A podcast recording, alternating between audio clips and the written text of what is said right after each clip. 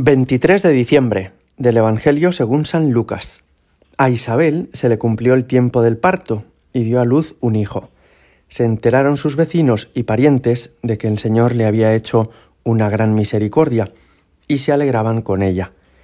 A los ocho días vinieron a circuncidar al niño y querían llamarlo Zacarías como su padre, pero la madre intervino diciendo, No, se va a llamar Juan. Y le dijeron, ninguno de tus parientes se llama así. Entonces preguntaban por señas al padre cómo quería que se llamase. Él pidió una tablilla y escribió, Juan es su nombre, y todos se quedaron maravillados. Inmediatamente se le soltó la boca y la lengua y empezó a hablar bendiciendo a Dios. Los vecinos quedaron sobrecogidos y se comentaban todos estos hechos por toda la montaña de Judea, y todos los que los oían reflexionaban diciendo, pues ¿qué será este niño? Porque la mano del Señor estaba con él. Palabra del Señor. Mañana celebraremos la Nochebuena, el nacimiento de Jesucristo, su venida al mundo, su aparición entre nosotros, que se ha hecho hombre como nosotros y que desde ese momento tiene ya como nosotros un cuerpo humano, un alma humana, un corazón que ama y que sufre. Y en este último día antes de la Nochebuena vemos en este Evangelio el nacimiento de Juan Bautista y su circuncisión. Entender bien la cultura y la historia de Israel nos va a ayudar mucho a entender mejor a Jesús, como ahora enseguida veréis. Decía el Evangelio que a los ocho días fueron a circuncidar al niño. La costumbre de la circuncisión no era solamente un ritual mm, sanitario o higiénico, Todavía en la actualidad, ¿verdad? Cuando una persona tiene una enfermedad de fimosis, pues le llevan a que sea operado por un urólogo de, de la circuncisión, ¿no? Pero en aquella época y para el pueblo judío no tenía solamente esta importancia de facilitar la procreación, sino que era todo un signo de identidad del pueblo de Israel. Los israelitas son los circuncidados. Y uno que quiere vivir como israelita con todos sus derechos y obligaciones, ha de ser circuncidado.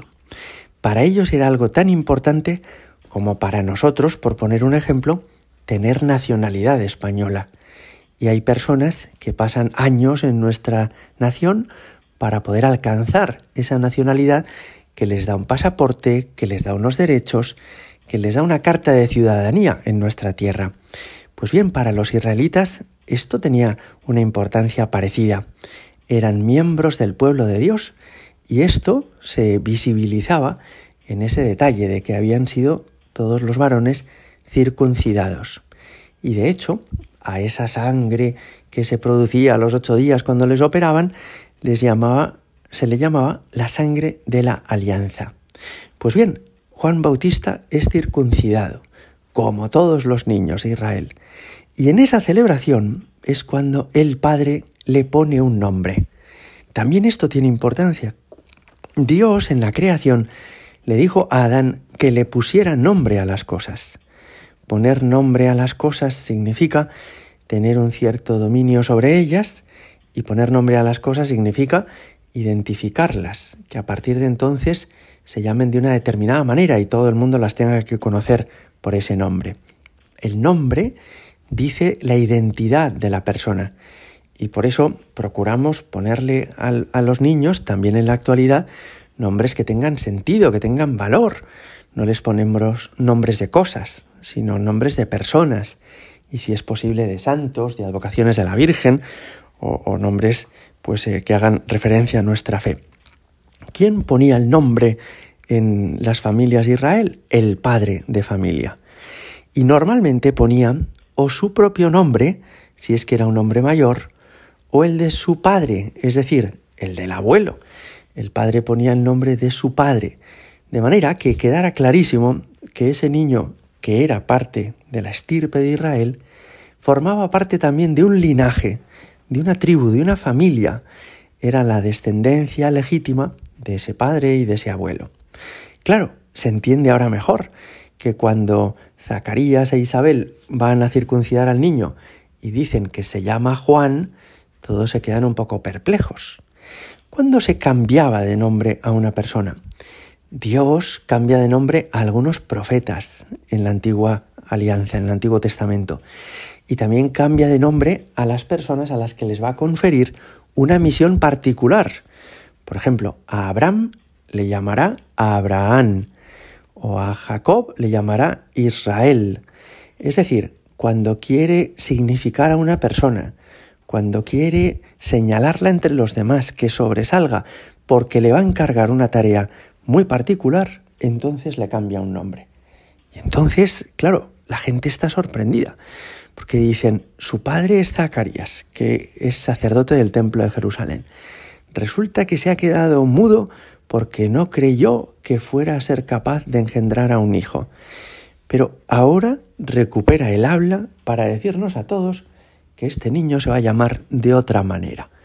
Y entonces todos dicen, aquí hay gato encerrado, este no es un niño como los demás, aquí ha intervenido Dios, ¿será que este niño va a ser un profeta?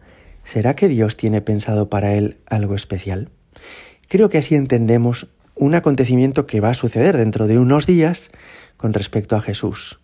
Jesús, después de nacer en el portal de Belén, después de nacer de forma milagrosa de María Virgen, va a ser llevado también al templo a ser circuncidado, porque él es parte también de, esta, de este pueblo de Israel. Y le van a poner un nombre, pero no será el nombre de José, sino que le van a poner el nombre de Jesús, que significa Dios salva.